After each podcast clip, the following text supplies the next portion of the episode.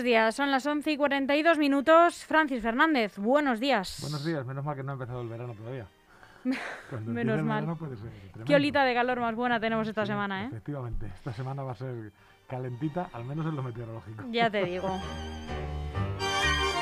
Bueno, calentita en lo meteorológico y en lo que no, porque no nos libramos ninguna semana de, tener aguas revueltas. Ni en lo local, ni en lo regional, ni en lo estatal. No estamos tranquilos ni un día. Esta semana hay, una serie de noticias extrañas que uno no, entiende bien el sentido. Yo creo que a nivel nacional se puede decir que el nacionalismo, en este caso el catalán, el nacionalismo catalán se ha vuelto a llevar al huerto a la izquierda que es una cosa que a mí me parece que ocurre hace muchos años, pero en este caso hacia no se sabe dónde. Vale, eh, ha habido un gesto por parte de, de Junqueras para apostar por la negociación, pero es que es una negociación que difícilmente va a llevar a ningún sitio, porque lo que pide Junqueras es algo que solo podría concederlo el Parlamento español y con una mayoría salvaje. No va... Yo no sé si están intentando desde el gobierno, por lo menos, eh, ganar tiempo o realmente esto a lo mejor pensamos que no puede llegar a ninguna parte y existe alguna manera de que sí que llegue. Hombre, yo creo que la perspectiva es que donde va a llegar es a la, pérdida del poder mm, por parte de, la, el actual gobierno de coalición. Pero en 2023, ahora por lo menos lo mantiene y mantiene sus apoyos. En 2023, pero vamos a ver eh, cuál es el... Mantiene sus apoyos partidistas, sus votantes, me parece que el 53% de los votantes del PSOE no están de acuerdo con la concesión de los indultos. 61. O el 61, claro. Y lo, que pasa es que, como comentábamos el, martes pasado, el gobierno lo ha asumido. Es decir, asume que puede costarle el poder. sí, prefiere correr el riesgo. Y prefiere correr el riesgo. Bueno, a, Sánchez no es la primera vez que corre el riesgo. No es la primera vez que juega todo o nada y gana. Sí, sí, sí. Vamos a ver qué ocurre. El problema que yo veo es el de fondo, es decir, ¿a dónde lleva esto? ¿A un diálogo sobre qué? Los planteamientos que lleva el gobierno catalán, que es el que va a asumir la negociación, no, puede, no pueden darse. Es decir, no puede darse un referéndum sobre la integridad territorial del Estado español. A menos que lo autorice, supongo, con una mayoría tremenda el, el Parlamento, el Parlamento español. Yo no creo que se pueda dar esa mayoría, y menos ahora en las circunstancias actuales. Bueno, eso en cuanto a nivel nacional, pero es que en cuanto a nivel autonómico hemos tenido una sentencia que a mí me parece muy interesante y que no sé si se ha visto lo, lo que deja ver. Es decir, el Tribunal Superior de Justicia o la Audiencia Nacional echa para atrás el recurso del, del Estado, del Gobierno, contra el no, la no, el no respeto de la Comunidad de Madrid a las, a, las normas dadas eh, en cuanto al tema de cierre de locales porque ese decreto del Estado invadiría eh, competencias autonómicas. Claro, uno se pone a pensar y dice, vamos a ver, las comunidades autónomas, especialmente Madrid, pero no solo, llevan eh, toda, la, toda la dichosa pandemia, que esperemos que pero llevan toda la pandemia pidiendo un liderazgo fuerte del, del gobierno y que tome medidas. Tome medidas que teóricamente se han discutido antes, eso no lo sé, se han discutido antes en el famoso Consejo Interterritorial. Pero cada vez que el gobierno ha tomado una medida, una medida para todo el mundo, las comunidades autónomas, especialmente Madrid, han hecho caso omiso. Esto es el juego de pasa tú que a mí me da la risa. Sí. No quiere nadie asumir las medidas que hay que tomar y cuando las toma alguien, porque no les parecen bien, las rechazan. Dice, bueno, mm. realmente, mm, ¿cuál es el sentido de que el, el Estado, el gobierno tome ninguna medida? Y luego tiene otro punto, esa sentencia, que deja claro que las competencias en materia de la en toda materia de la pandemia son de la Comunidad Autónoma de Madrid.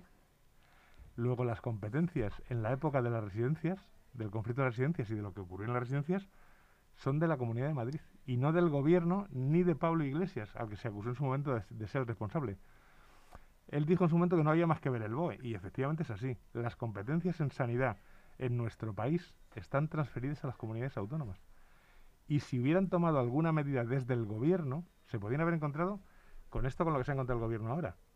La Audiencia Nacional rechaza que la Comunidad de Madrid no haya podido hacer caso omiso a la última medida mm, planteada por el gobierno. Yo creo que es un, algo interesante y que jurídicamente dará, dará que hablar.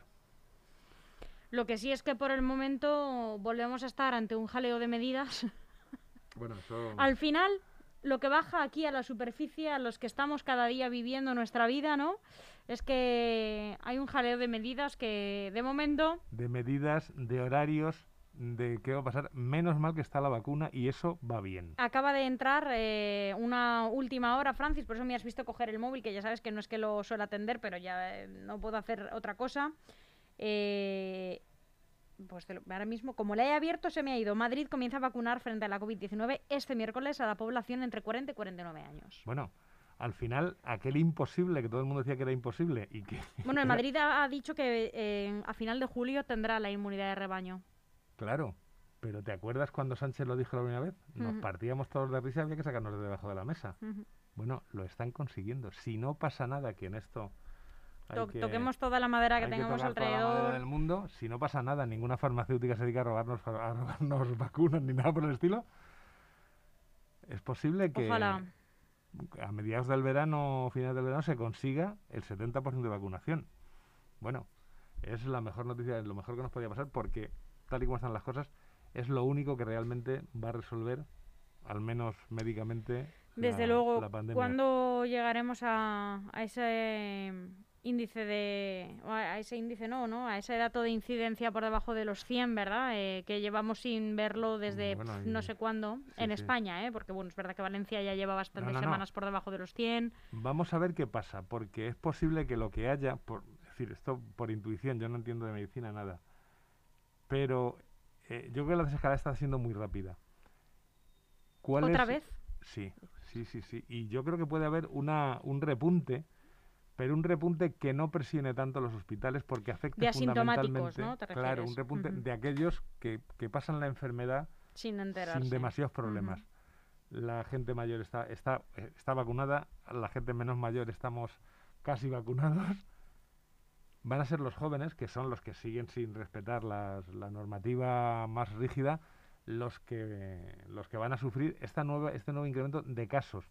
Ya veremos las hospitalizaciones, ya veremos los fallecimientos, pero parece que eso, al menos, va por buen camino.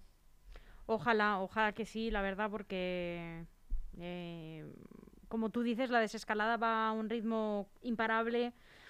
Yo creo que hoy es día 8, pues a final de mes. Yo creo que para el 1 de julio vamos a estar sin mascarilla totalmente. Eh, vamos a vivir un verano sin mascarilla en espacios públicos. Eh, lo cual, oye, es cierto que, no sé si lo comentamos en el programa anterior, yo, lo, yo le veo sentido, sobre todo en algunos espacios, porque es verdad que a veces, pues bueno, vas a dar un paseo, ¿no? Por, el, por un parque o mm, en según qué zonas y no tiene mucho sentido llevarla porque eh, se eh. respeta más que de sobra la distancia, incluso, sobre todo ahora con el calor, parece que la temperatura corporal sube, ¿no? Eh, más en la medida en em, que... Pero es verdad que si vas caminando por la calle Gran Vía, por la calle Montera, por la calle El Carmen, ese tipo de calles que aquí en Madrid están totalmente masificadas, o en Leganés, por la calle Juan Muñoz, un domingo por la tarde, eh, es que no se respetan las, la distancia en absoluto. claro, no se respeta prácticamente No sé si eh, la quitarán con matices. Yo espero que sí. Eh, yo espero que la gente respete, decir, yo he estado ya en un par de terrazas, pero por ejemplo la gente no respeta la, la no fumar. No, no, no, no. bueno, es que no sé, no sé si eso está ratificado o no. Es lo que decíamos antes. Yo tampoco lo sé. Yo creo que es evidente que fumar es una forma de, de, eso da para un programa más, más con más potencia, pero no lo sé. Entonces, como estamos con las medidas y se ha hablado de prohibir fumar al aire libre, pues vamos a ver qué hagamos. Yo lo que no sé es si esa medida estaba en su mano, porque no se tomó hace porque se quiso tomar en Madrid eh, y se anuló porque vulneraba los derechos fundamentales.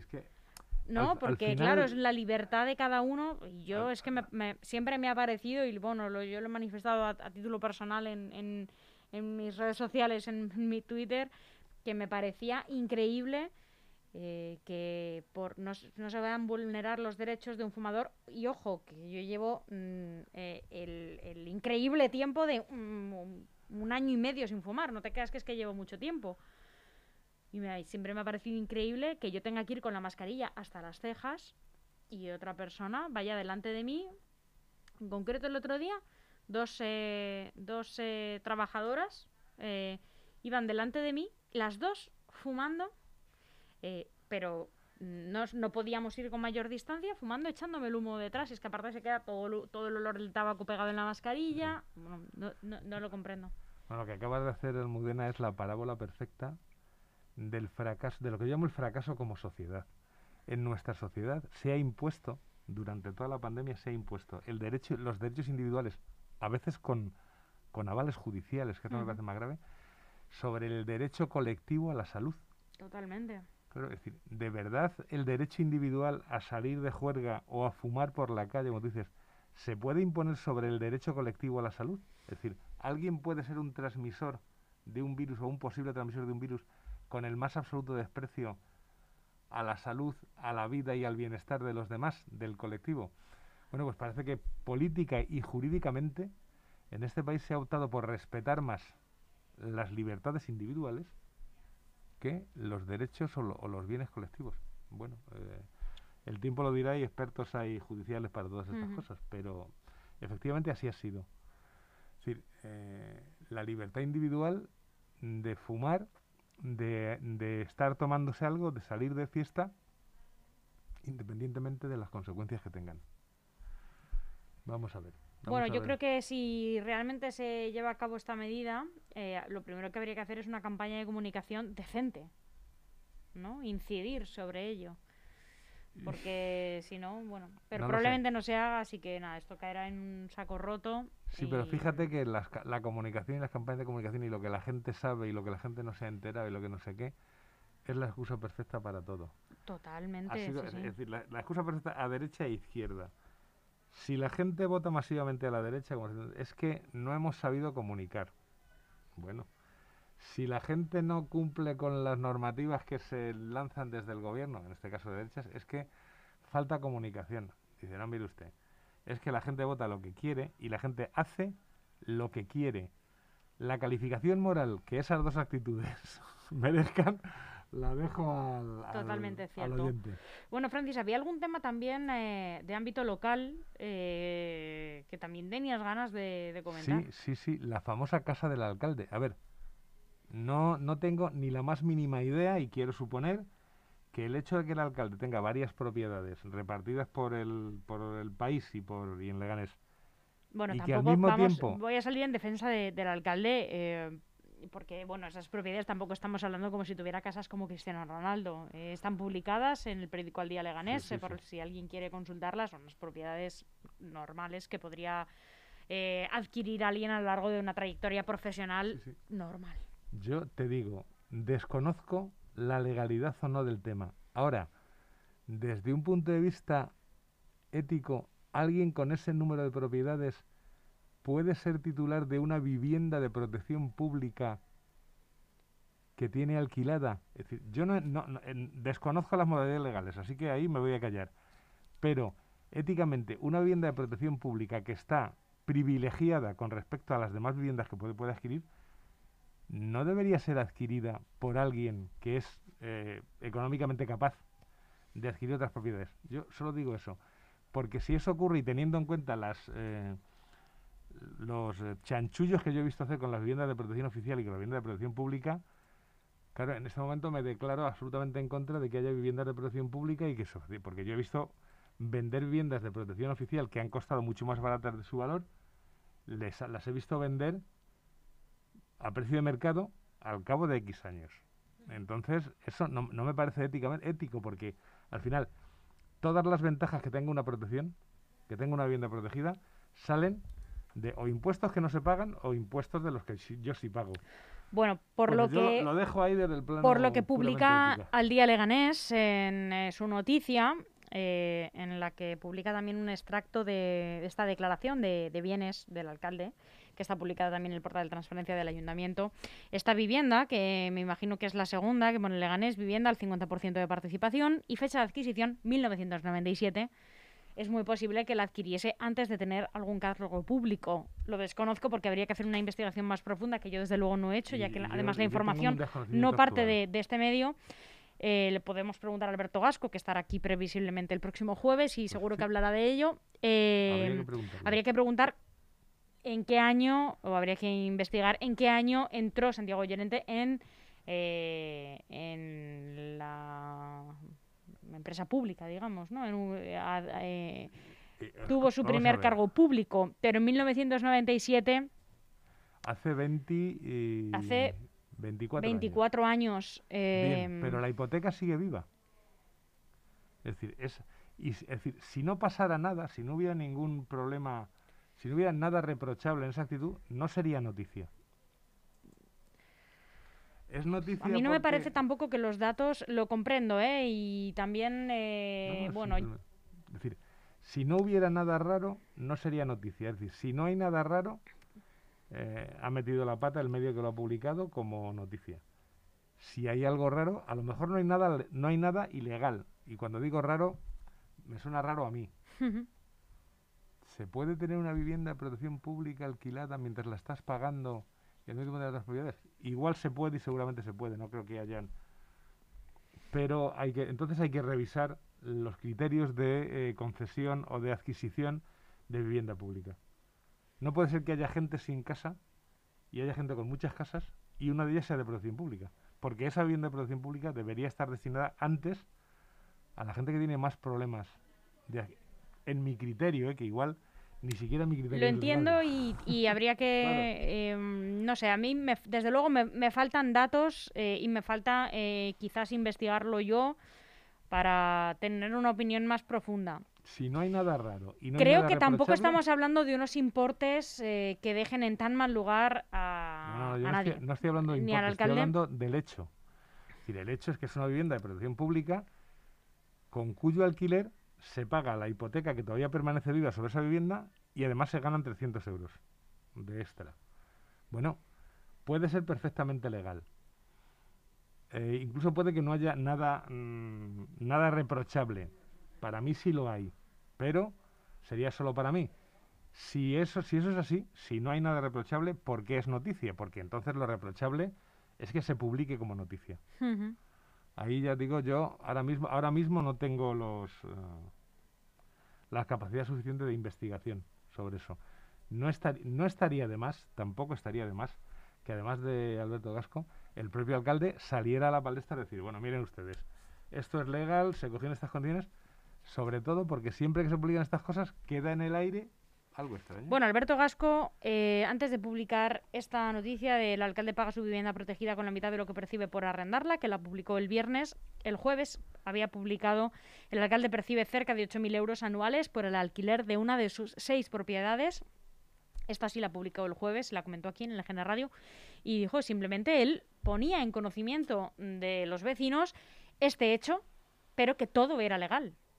Chus Monroy le decía, bueno, entonces Alberto, ¿dónde está la polémica? Y dijo, no hay polémica, yo lo publico simplemente para el conocimiento de los vecinos. Bueno, eh, entonces es, eh, puede haberse metido en una historia de, revelación de hechos privados. No, porque simplemente lo publica, publica algo que está eh, al mismo tiempo mm, en el portal de transparencia disponible a, para, para quien quiera. Puede ser, puede ser. Yo digo, si eso es así en cuanto a una vivienda de protección pública, e ignoro absolutamente los términos legales, a mí me parece que lo que hay que revisar entonces son los criterios por los que se accede a una vivienda de protección pública. Mm, ya está. Por otro lado, otro asunto que va a traer cola, yo creo, en este municipio, mmm, eh, informaba de ello ayer Lega News. Eh, ULEG ya ha pedido también información sobre este asunto y es eh, la apertura de la piscina de El Carrascal. ya se estaba, ya se están escuchando en otros municipios la noticia de que se van abriendo las piscinas municipales en los próximos días y en Leganés pues no, no sabemos. Resulta que em, no se ha licitado un contrato a tiempo. Ha habido que sacar un contrato menor. Esta es la información, eh, y reitero, eh, a la que he tenido acceso Lega News y de la que LGN Noticias y LGN Radio se hace eco. Mm, hasta que tengamos una, información oficial. Al parecer, este contrato menor al que han tenido eh, que han tenido la posibilidad de sacar desde el ayuntamiento solo permite la apertura de la piscina a partir del 26 de junio en horario de tarde de 4 a no, no recuerdo a qué hora en horario de tarde y no la piscina grande, sino solamente la infantil y la media luna. Y entre semana. Bueno, eh, tampoco hay, tampoco yo tengo más datos, pero teniendo en cuenta los antecedentes en cuanto a gestiones poco brillantes del en el Ayuntamiento de Leganés, pues puede ser, porque, pues claro, en, el Ayuntamiento de Leganés ocurre que se inaugura una biblioteca o se hace una biblioteca y cuando se van a llevar allí los libros resulta que la mitad se han convertido, la mitad de los eh, locales se han convertido, de esa, de esa biblioteca se ha convertido en despachos, que no hay sitio para los libros. Bueno, si ocurren estas cosas, pues ¿por qué no va a ocurrir que un contrato se, se disparate? Yo creo que las quejas entre el pueblo sobre acerca de la gestión que está llevando este equipo de gobierno, y aquí no, no puedo personalizar en nadie, son están están en la calle, están muy frecuentes. Vamos a ver si se aclara esta historia y en cualquier caso habrá que estar atentos a lo que diga ULEG al respecto de esta de esta situación. Pues Francis Fernández, no sé si quieres tratar algún otro asunto que se nos haya quedado hoy en la cola. Se nos queda alguna otra, pero bueno, vamos a ver porque mm, yo creo que estamos asistiendo a un... Lo único que se está encauzando es el tema de la pandemia. En lo demás, yo tengo una sensación de inquietud, porque me da la sensación de que se están eh, poco a poco deshilachando, deshilachando los temas de lo que compone nuestro Estado? el Partido Popular ha abandonado el, gobierno del Ayuntamiento de Granada. De Granada. A ver qué pasa. Yo espero que nada. Vamos a ver, hoy se constituye la Asamblea de Madrid, se, y se me olvidaba decirlo. Y la presidenta de la Asamblea de Madrid va a ser eh, una mujer, eh, Eugenia Carballedo. Eugenia Carballedo, que fue candidata a la alcaldía de Leganés en la primera legislatura. Pero no es de Leganés. Bueno, el paracaidismo es un deporte estupendo. Pero la señora Carballedo fue candidata a la alcaldía de Leganés justo cuando lo dejó. ¿Cómo se llama el, Jesús Gómez, no? No, Jesús, Gómez o Jesús Muñoz, el, único alcalde popular que. Claro, durante esa campaña uh, prometió. Pero no sé quién era su rival, Santiago Llorente. No me acuerdo quién era el rival en aquella O Rafael Gómez Montoya. O Rafael, creo que Rafael Gómez Montoya. Puede ser, sí. Bueno, pasó, eh, tuvo que ver con nosotros justo lo que duró una campaña electoral. Mm, salió como concejala y desapareció de aquí. Ha tenido una carrera mm, política creo que brillante. Entonces, bueno, está como... ha sido consejera de presidencia. Ha sido consejera de presidencia. Vamos a ver en qué queda su, no, no, tengo todavía el dato de si ella ha sido nombrada porque estaba hoy en... Eh, ayer la, nombró Isabel Díaz Ayuso. no hoy, no tenía que ser ratificada, ¿no? Efectivamente. que tenga problemas, pero bueno, y será ratificada. Bueno, pues a ver, a ver si... Al parecer la nueva consejera de presidencia va a ser Paloma Martín. Pero bueno, falta todavía. Eh, de nuevo el portavoz de la Asamblea, perdón, el portavoz popular va a ser Alfonso Serrano, portavoz adjunta eh, va a haber dos portavoces adjuntos. Portavoz adjunto va a ser Noelia Núñez, que es la portavoz de, mm, del Partido Popular de Fuenlabrada, una chica muy joven que entrevistamos bastante a menudo en esta casa. Te invito a que un día la escuches porque, bueno, es muy joven, que es algo que se critica mucho en los políticos de hoy en día, ¿no? Que no tienen una carrera en el sector privado, no tienen experiencia en ese aspecto, pero bueno, sí te diré que es una persona amable y, y, que habla bien, habla de frente. Creo que la gran incógnita de esta legislatura en la Comunidad de Madrid es ¿Cuál va a ser el grado de influencia de Vox, de Vox en el gobierno? Claro, antes comentabas. Pues a mí me da la impresión que poco, Francis. Hombre, es que si, si, las propuestas que hacen son como la de reducir. De 136 a 69 los diputados. Dice, mire usted, es que eso no se puede. posible. No se puede ni con el triunfo arrollador que tiene ahora mismo. Hacen falta, no sé si son. 136. Porque ha crecido la población, proporcionalmente no, serían es que 136, falta 136 diputados. ¿Cuántos diputados hacen falta para cambiar la ley que determina el número de diputados que tiene Madrid. ¿Estaría muy bien que fuera 68 o no? Eso no lo sabemos. Eso es una manía de decir, no, es que tenemos que, reducir gastos. Dice, bueno, vamos, pero simplemente la operatividad de reducir eso, ¿cómo es posible que lo propongas?